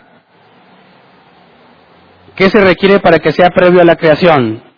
No tiene materia, ni tiempo, ni espacio. Y si Jesús la creó, es poderoso y aparte es personal porque decidió crearla. ¿Es Jesús una criatura? No. Ahora, si antes de que las cosas fueran creadas requieres de un ser todopoderoso y como lo hemos descrito, omnipresente porque no requiere de espacio, ¿cuántos dioses puede haber? Si tienes un Dios que es omnipresente, está en todas partes, ¿puedes tener otro? ¿Sí o no? No se puede. ¿Por qué? Porque si tienes dos, uno no está en el lugar del otro. Ya no es omnipresente. Para que haya un Dios omnipresente tiene que ser lo único que hay. Así que ellos aseguran que Jesús no es Dios, pero se contradicen al decir que es previo a la creación y al pensar que hay más de un Dios. Es imposible. Entonces, ¿por qué no soy testigo de Jehová? Porque su razonamiento en cuanto a Jesús, al Jesús de las Escrituras, es ilógico. ¿Por qué no soy mormón? Porque no tiene una forma de explicar el inicio de los tiempos. ¿Por qué no soy musulmán? Ahí hay más argumentos el Corán dice que la escritura es palabra fiel y verdadera, dice que crean en lo que se escribió en la Biblia, en el Nuevo Testamento, y al mismo tiempo asegura que Jesús no fue crucificado.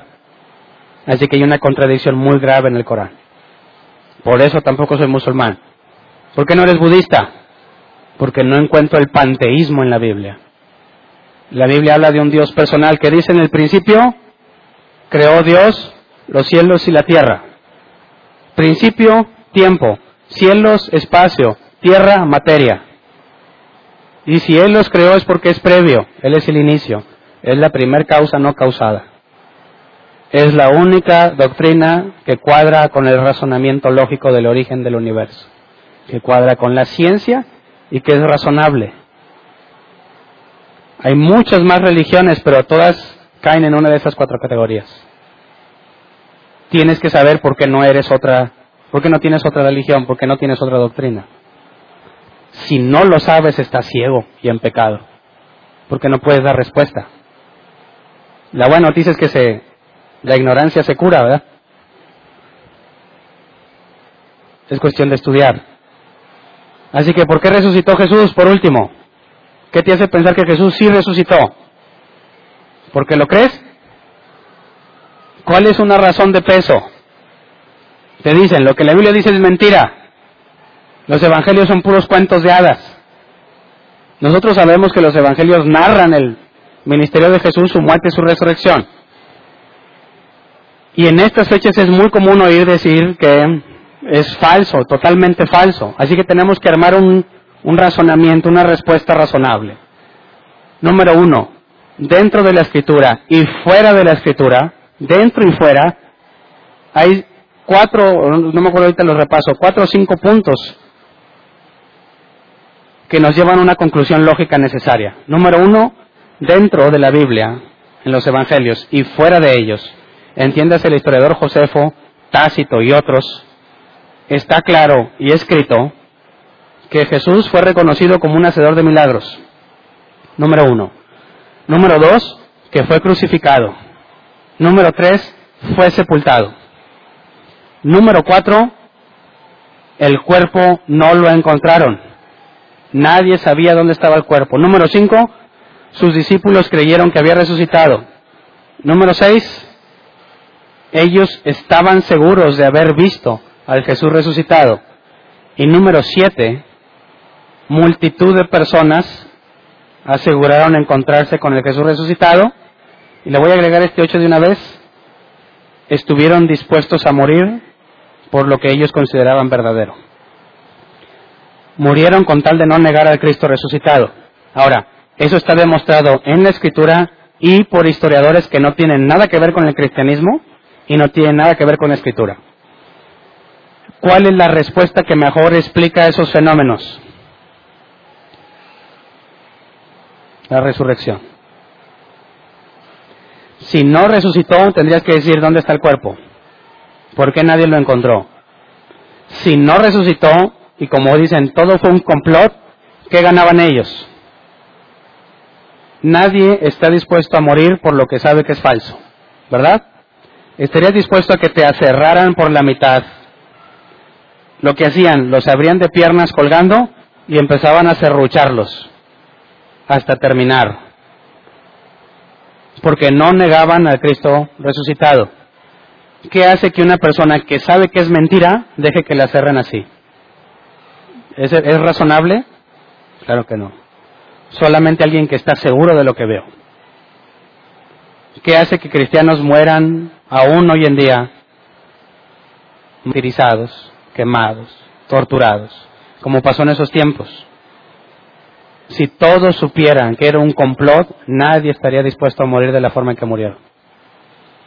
Así que yo creo en la resurrección porque la Biblia lo enseña, pero no nada más por eso, porque es la única explicación que da sentido a todos esos hechos históricamente comprobados. Así que podrás decir que estoy loco porque creo en la resurrección. Bueno, dame una mejor respuesta que la que yo te doy. Dame una mejor teoría y cambio de opinión. Mientras no me la des, el loco eres tú porque no tienes una forma razonable de negar la resurrección. ¿Me explico? Entonces, ¿por qué crees tú que resucitó? ¿Tiene sentido lo que te digo o no? ¿O es locura? Defiéndete. No te quedes callado. Siempre que te pregunten, defiéndete. La razón y la lógica están de nuestro lado. Lo que pasa es que no lo saben los cristianos. Cada que te digan que eres un loco, pídeles evidencia de su postura, a ver si la tienen. Y dales tu evidencia de forma lógica y razonable. Solo un loco puede asegurar que las cosas brotan de la nada. Y la gran mayoría de las personas aseguran eso. ¿Quién es el loco? Pongámonos de pie. Vamos a orar.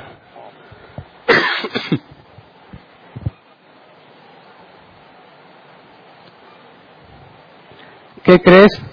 ¿Por qué lo crees y cómo lo explicas? Por favor, grábate esos tres puntos. Investiga qué es lo que crees. Cuando alguien quiere ser miembro de la iglesia, ¿qué es lo primero que le enseñamos? ¿Qué creemos? La doctrina básica. Las cinco solas y los cinco puntos de la gracia. Eso es lo que creemos. ¿Por qué lo creemos? Lo explicamos. ¿Cómo lo explicas? Cuando yo te lo explique, vas a poder explicarlo, si es la primera vez que lo has oído. Si tú lo investigas y te preparas, vas a poder explicarlo. Pero por favor, no trates de pertenecer al cristianismo si no sabes lo que crees, ni por qué, ni cómo explicarlo. Si eres cristiano y tienes muchos años y no puedes responder esas tres cosas, cuestionate qué has hecho toda tu vida, porque es algo que la Biblia demanda. Y sobre todo, cuestionate cuánto tiempo más quieres seguir viviendo así, en pecado. No sabes, pregunta. Investiga. No te quedes con la duda. Necesitamos cristianos que saben hablar de buena manera, con acciones que respaldan lo que dicen. Cualquiera que te trate de criticar por tu enseñanza, según Pedro, se tendrá que tapar la boca cuando vea tu comportamiento. Si tú le dices a un no creyente, tienes que amar a Dios, maldito pecador, tú solo te estás desacreditando. ¿Cómo hablas del amor, del amor a Dios si no eres capaz de amarlo a Él? Nadie te va a creer. Si, te falta gracia, te falta misericordia, te falta amor a la hora de exhortar a los de afuera, ¿cómo esperas que te crean? Ámalos, tenles paciencia, misericordia y diles la verdad. Y si alguien se queja, como dice Pedro, que se avergüence de sus calumnias, porque no va a poder acusarte de nada. Así que pidámosle a Dios eso, que seamos de esos cristianos de los que Pedro habla, que a pesar de que te juzguen injustamente, cuando lo hagan, tú digas, esto es digno de elogio de parte de Dios, porque me he comportado como debo y he explicado lo que debo y aún así me juzga como culpable. Ya no depende de nosotros. Hay bendición para nosotros si eso pasa. Pero por favor no seas arrogante. No seas arrogante. No trates de probar lo mucho que sabes. Trata de explicar con la mayor de las paciencias qué es lo que tú has entendido, por si Dios les concede entender. Así que oremos, Señor, perdónanos a todos aquellos que hemos sido negligentes en el estudio de tu escritura, a todos aquellos que no podemos responder a las preguntas de qué creemos, por qué y cómo, explicar, cómo lo explicamos. Perdónanos cada vez que nos hemos quedado callados cuando debimos hablar. Perdónanos cada vez que dijimos, yo solamente quiero amar, yo solamente quiero a Cristo y no la doctrina. Perdónanos por fallar, por errar el blanco, por desaprovechar la oportunidad de mostrar con acciones lo que hacemos como las esposas de los no creyentes, que además de sus palabras demostraban con sus acciones que realmente Jesús era Señor en sus vidas para que sus esposos incrédulos creyeran, no solo por las palabras, sino también por las acciones.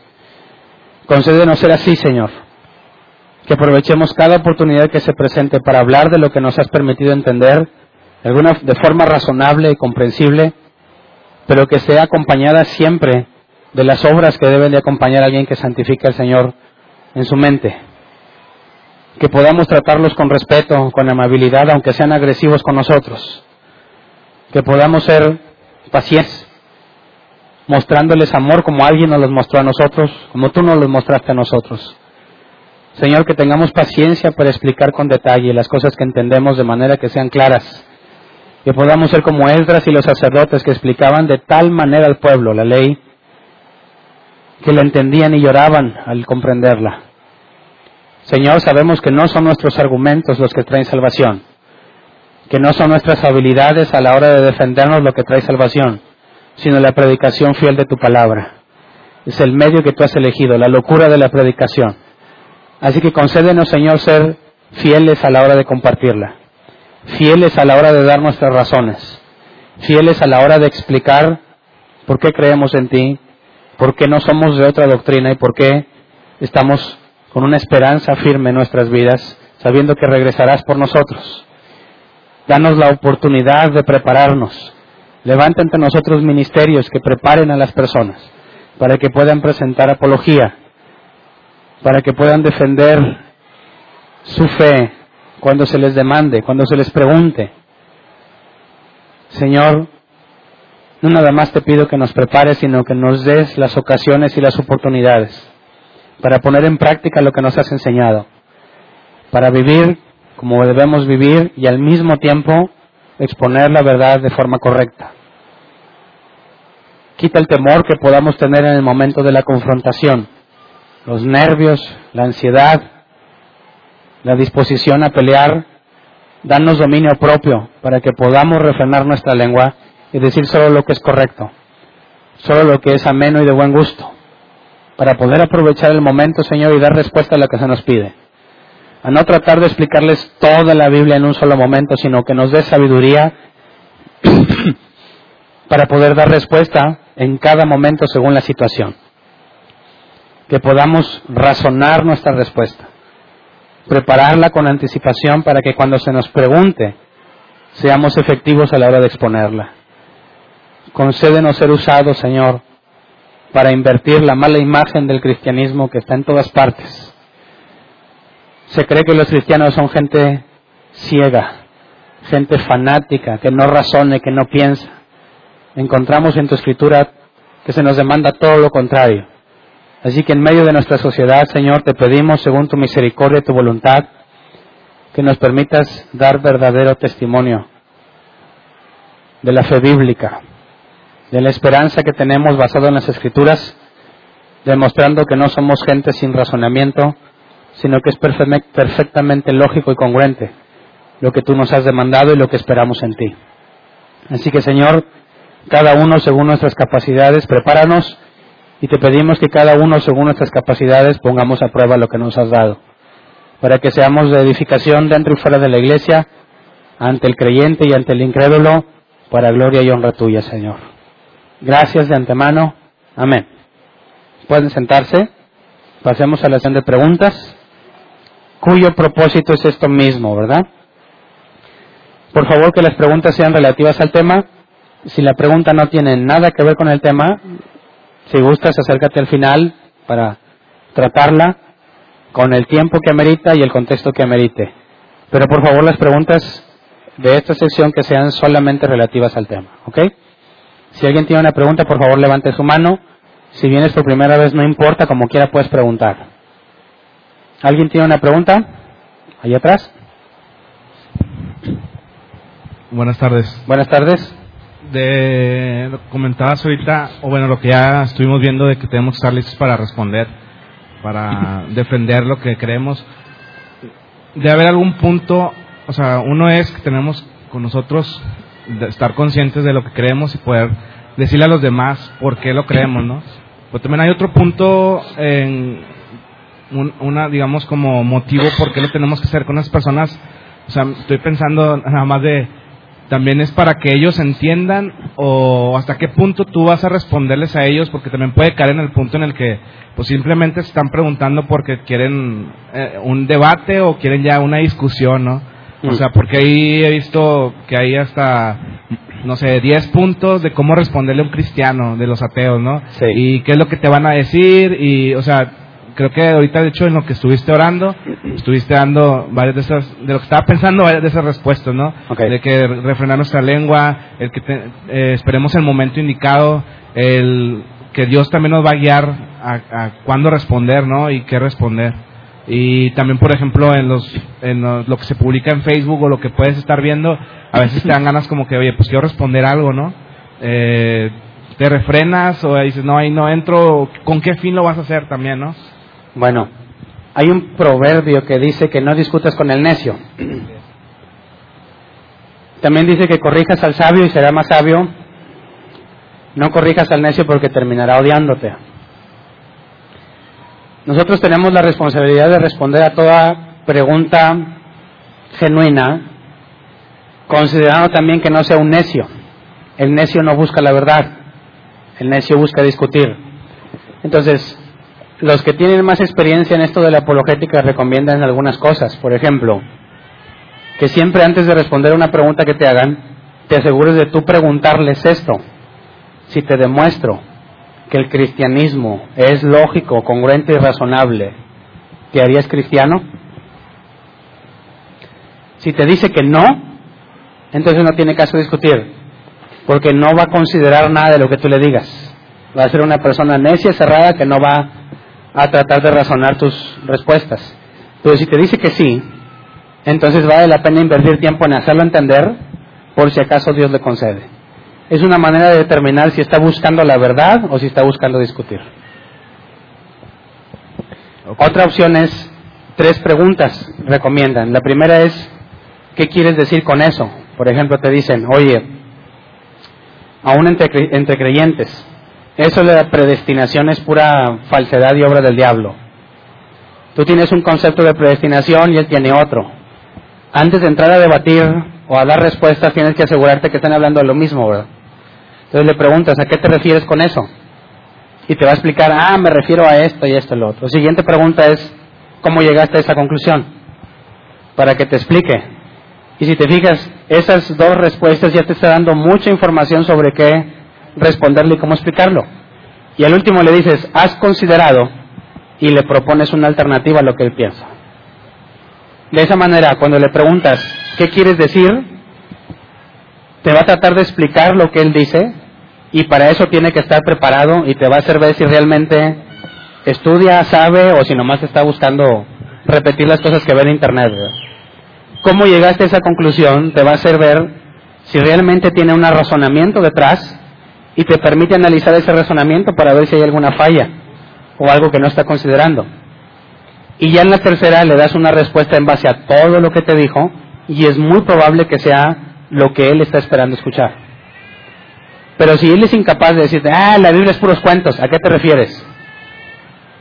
No, pues Richard Dawkins dice, no lo piensa, no lo medita, nomás está repitiendo lo que oyó. Y si te dice, mira, por esto y por eso, por eso, la Biblia dice que hay unicornios. ¿Cómo llegaste a la conclusión de que hay unicornios? Mira, aquí está este pasaje y aquí dice, no, que como el unicornio. Ah, bueno. Tercero, ¿has considerado que el unicornio era un animal parecido al rinoceronte con un solo cuerno? Que hay evidencia de osamentas y esqueletos de animales con un solo cuerno y que bajo la estricta definición de unicornio eso es un unicornio y que si él se imaginaba un caballo con arcoíris y un cuerno es algo que no viene de la escritura. Ahí ya tienes la posibilidad de hacerle razonar y que pueda cambiar de opinión. Pero nunca, nunca debes de agarrar, ya sea en las redes sociales o en persona, agarrarte a debatir sin primero asegurarte que la persona está razonando. Gracias. ¿Alguien más?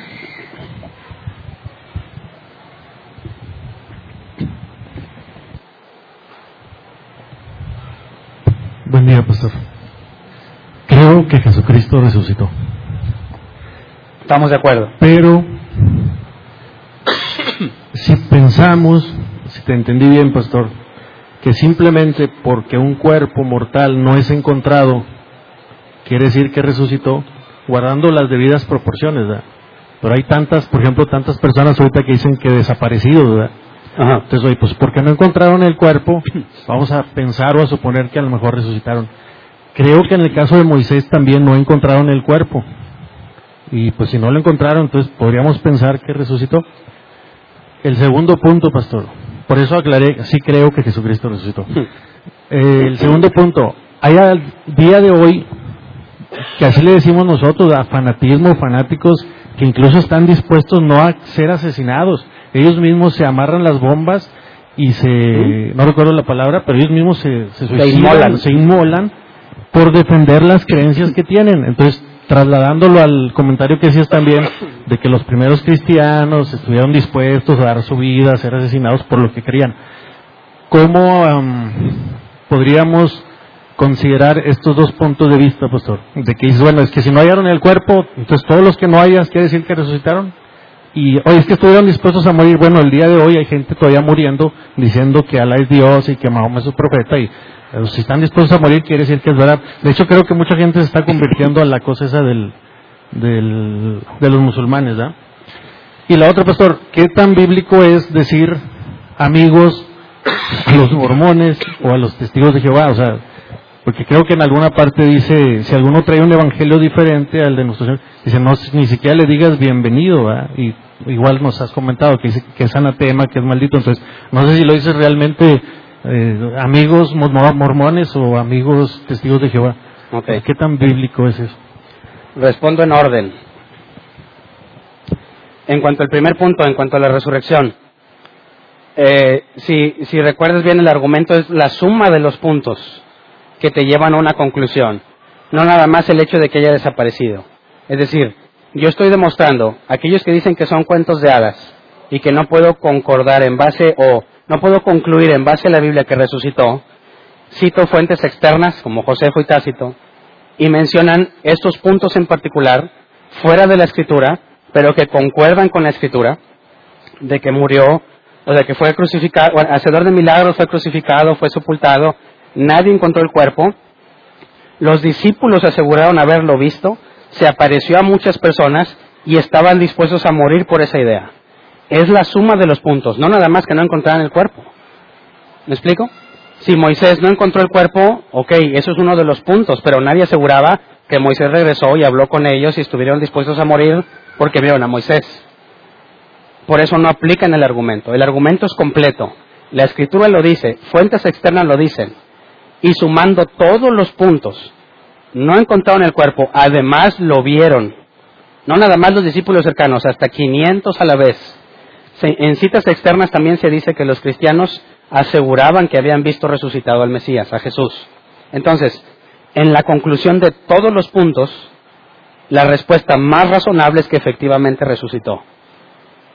Si alguien considera que no resucitó, tendría que unir todos esos puntos, todos, y dar una razón del por qué no resucitó que armonice con todos esos puntos. Entonces, no nada más es que no encontraran el cuerpo, hay que analizarlo completo. En cuanto a lo que el hecho de que tú estés dispuesto a morir por lo que crees que es verdad, no significa que ya es verdad. Lo que bien comentas, si los, eh, eh, lo que sabemos, yo nunca lo he visto, ¿verdad? Pero lo sabemos en las noticias, se ponen bombas o en larros y inmolan contra la gente estallan sus bombas en medio de terceros para matarlos, porque ellos, según su doctrina, según creencia, tienen reservado un lugar en el paraíso con diez vírgenes para ellos. Ellos creen que es verdad. Eso no demuestra que lo que creen sea verdad. Lo que utilizo para mi argumento es que si los discípulos hubiesen fabricado la historia y hubiesen escondido el cuerpo, ellos sabrían que es falso. Y una persona no se deja torturar y matar como los mataron a ellos por algo que ellos saben que es mentira. ¿Me explico? Entonces sigue siendo un Tomás de todos los momentos, no, no aislado. Si lo aislamos tendríamos que decir, ah, los musulmanes también tienen la verdad. No estoy hablando de eso. Estoy hablando de un punto más a favor de la resurrección. Que si ellos lo hubiesen construido, no se hubiesen dejado martirizar como lo hicieron, porque ellos mismos sabían que es una mentira.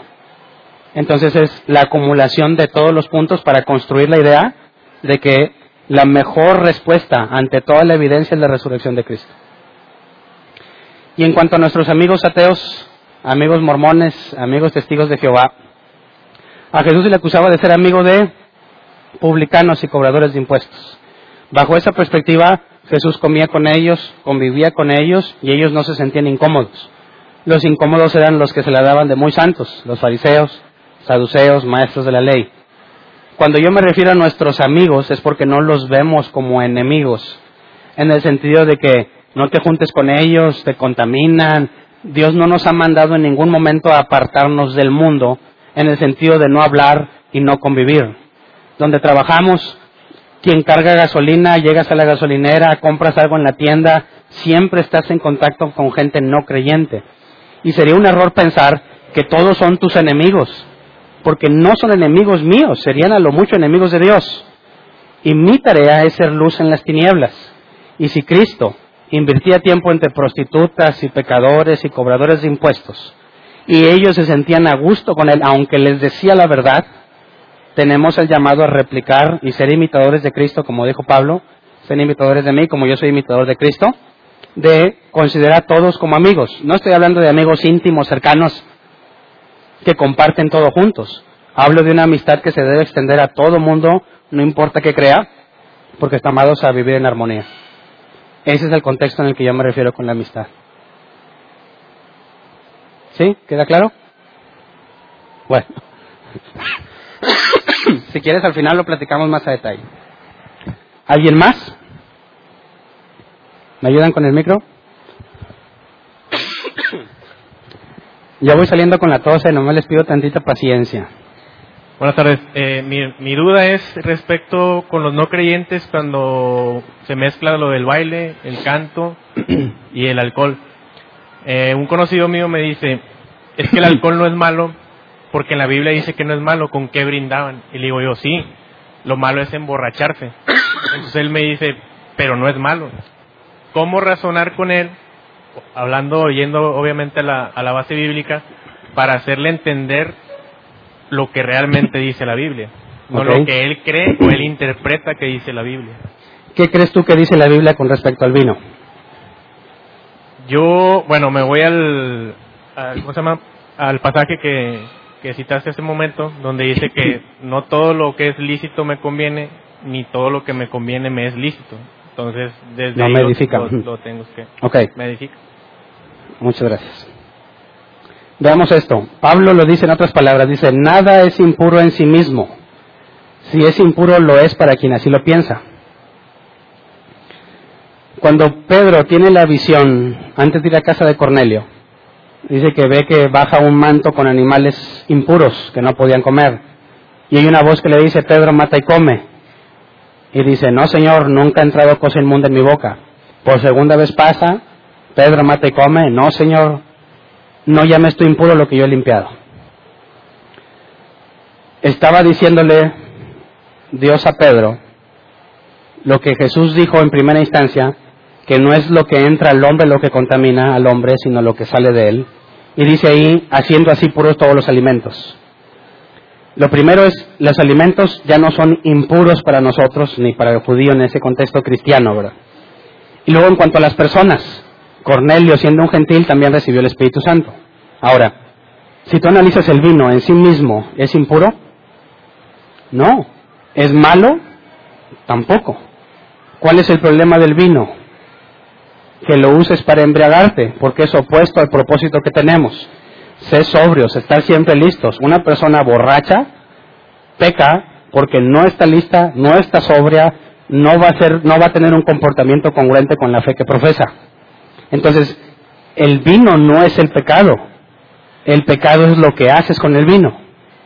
Entonces, cuando él te dice, el vino no es malo, tienes razón, no es malo. El malo eres tú cuando te embriagas con vino. Entonces, no hay nada impuro en sí mismo. Depende del uso que tú le das o para qué lo usas, lo que determina si es pecado o no, según el propósito que tienes. Si tú le tratas de decir a, los no creyentes, no tomes vino porque es pecado, ¿aplica? Ellos no tienen ni el más mínimo interés en servir a Dios, ni ser sobrios, ni ser congruentes. Así que no puedes tratar de imponer lo que tú deberías de hacer porque has nacido de nuevo en alguien que no ha nacido de nuevo. ¿Sí responde la pregunta? ¿Alguien más? Acá en la orilla. Buenas tardes. Buenas tardes. Comentabas ahí de, de hay iglesias en las que se pone más atención al amor, al que son amables cuando llega el- el- la persona nueva y lo saludan. En esas iglesias hay personas que también buscan a Dios de manera sincera, o sea, que están ahí porque yo creo que a lo mejor Dios los puso ahí o no se han movido de ahí. Y en cambio Dios, Dios ha trabajado en sus vidas y se ha manifestado en ellos. Este, la falta de una defensa, como lo comenta Pedro, los convierte en cristianos tibios. Ok. Entiendo tu pregunta. Para empezar, no hay cristianos tibios. O eres frío o caliente. Si eres tibio, no eres cristiano. Pero entiendo a qué te refieres, ¿verdad? Negligentes, pongamos. Cristianos negligentes. Aquí habría que ver el caso de los apóstoles. Estuvieron tres años con Jesús, ¿verdad? ¿Hasta cuánto comprendieron las escrituras? Hasta que se les apareció después de resucitar. Y dice que les sopló, reciban el Espíritu Santo. Lucas dice que les abrió el entendimiento y es el mismo evento. Así que los discípulos estaban con Jesús convivían con Jesús, eran elegidos de Dios, menos Judas, pero aún no comprendían las escrituras. Hasta el final se les dio la capacidad de comprender y entonces pudieron ser congruentes en sus acciones.